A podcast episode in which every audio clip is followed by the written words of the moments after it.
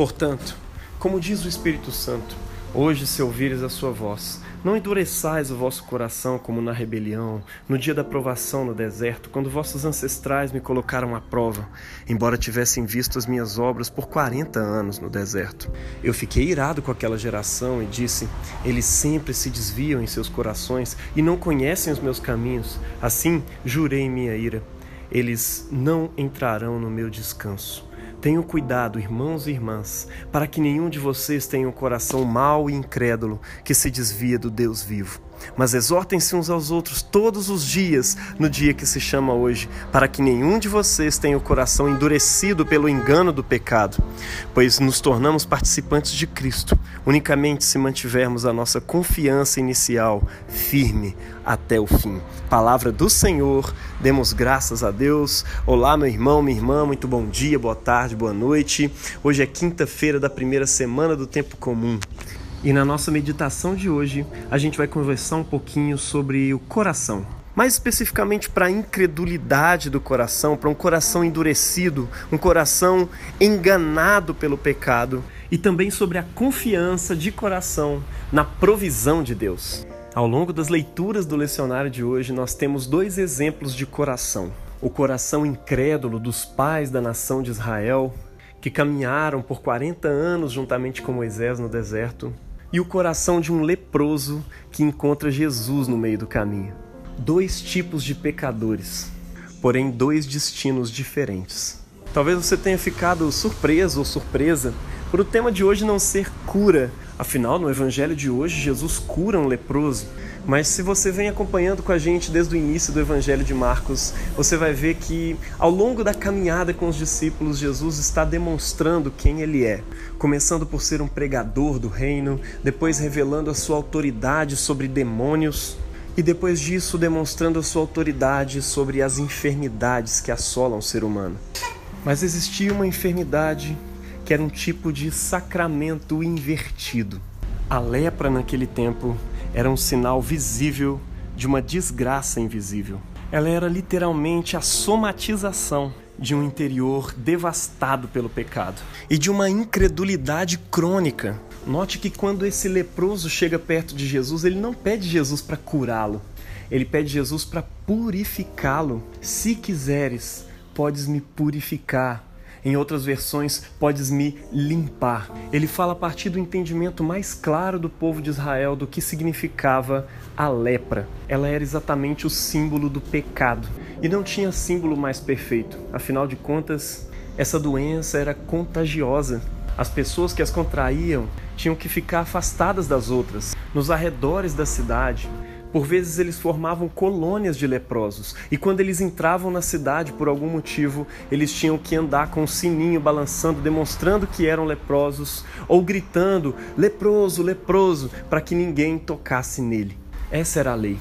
Mas naquele dia ele se deparou com a graça na frente dele. E seu coração percebeu que ele precisava de algo muito maior do que uma cura. E ele pede a Jesus: Se quiseres, podes me purificar. Do que adiantaria também uma cura instantânea se o seu coração continuasse sujo, descrente? E eu queria que você atentasse também para o fato de que é exatamente por causa do coração que Deus quer deserdar os pais do povo de Israel no deserto, de acordo com a leitura da carta aos Hebreus de hoje. O texto nos fala sobre um coração incrédulo, que não confia na garantia que Deus nos dá de que Ele cuida de nós ao longo do caminho enquanto Ele nos conduz à terra prometida. Ele promete que irá cuidar de nós, nos alimentar, nos dar o que vestir, além de nos livrar do mal e dos perigos ao longo do caminho.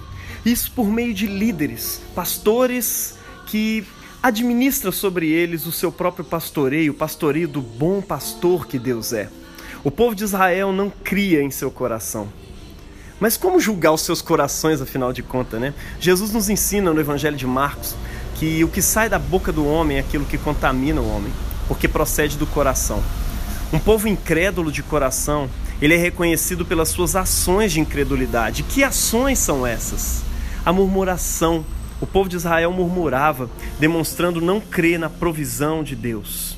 Murmuravam contra Moisés, demonstrando que não confiavam no meio que Deus providenciou para cuidar dos seus corações num verdadeiro discipulado naquele tempo e conduzi-los à terra prometida. É interessante que após a cura do leproso, Jesus ordena que, como testemunho, ele fizesse tudo o que Moisés ordenara. E em se tratando aí de confiança na provisão de Deus, aquele leproso vai direto na fonte. No novo Moisés, prometido por Deus, até mesmo pelo próprio Moisés na Torá, e ele demonstra que confia nele para que possa entrar no seu descanso. Ou seja, na terra prometida.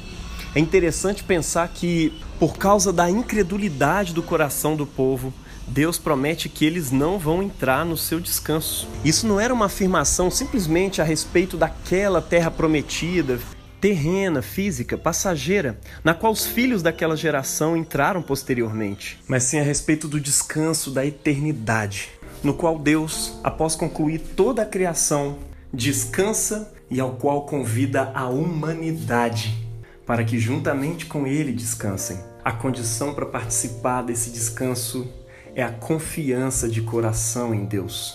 A confiança que Adão e Eva perderam no jardim, buscando construir seus próprios caminhos e deixando de obedecer os caminhos de Deus. O povo de Israel no deserto incorre no mesmo pecado. Veja como a narrativa bíblica nos demonstra como o coração do homem se desvia constantemente dos caminhos propostos pelo próprio Deus vivo.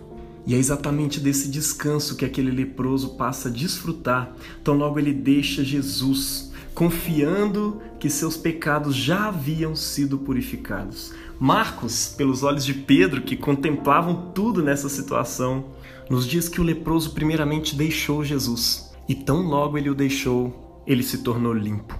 Meu irmão, minha irmã, quantas vezes eu e você não temos tido essa coragem de confiar na palavra de Jesus? aquela palavra que diz: sim, eu quero te purificar, fica limpo, mas a gente não tem coragem de ir embora. A gente fica esperando alguma sensação, sentir que a gente fez alguma coisa para poder merecer aquela cura, aquela purificação, aquela libertação. E tudo que nós demonstramos com isso é que nós ainda confiamos muito em nós mesmos e não na palavra de Jesus. Talvez você não sinta nada a princípio, mas não precisamos sentir, meu irmão. O que nós precisamos é crer de todo o coração na provisão que Deus nos deu para nossa salvação e para a libertação dos nossos mais horrendos pecados enraizados no coração. O próprio Filho, Jesus Cristo. Isso é entrar no descanso de Deus. Jesus, ele é a própria encarnação do descanso de Deus para nós. Ele substitui a nossa condição pecaminosa na cruz do Calvário assim como ele fez também com aquele leproso. Não se esqueça de que um leproso era uma pessoa que não podia ser vista publicamente. Ele tinha que ficar nos arredores da cidade por causa da sua doença e do que ela significava. Mas tão logo Jesus purifica aquele homem, a condição dele passa a ser a condição de Jesus. Assim que ele sai pela cidade anunciando o que Jesus havia feito com ele, Jesus então não pode mais andar publicamente pela cidade. E a Bíblia diz que ele começa a andar pelos arredores, às escondidas, como era a vida daquele homem. Veja como a vida de um homem simples, pecador, alterou a vida do Mestre. E eu concluo esse devocional de hoje dizendo que na cruz do Calvário, Jesus fez o mesmo por mim e por você. Ele tomou a nossa condição para que nós pudéssemos andar agora santos, purificados diante de Deus. Qual é a sua lepra? Quais são os sinais visíveis da desgraça invisível que por acaso habita o seu coração? Não importa quais são, lancemos hoje o nosso coração, que é a raiz de todos eles, aos pés da cruz. Deus abençoe você na prática dessa palavra, em nome do Pai, e do Filho e do Espírito Santo. Entremos no seu descanso. Amém.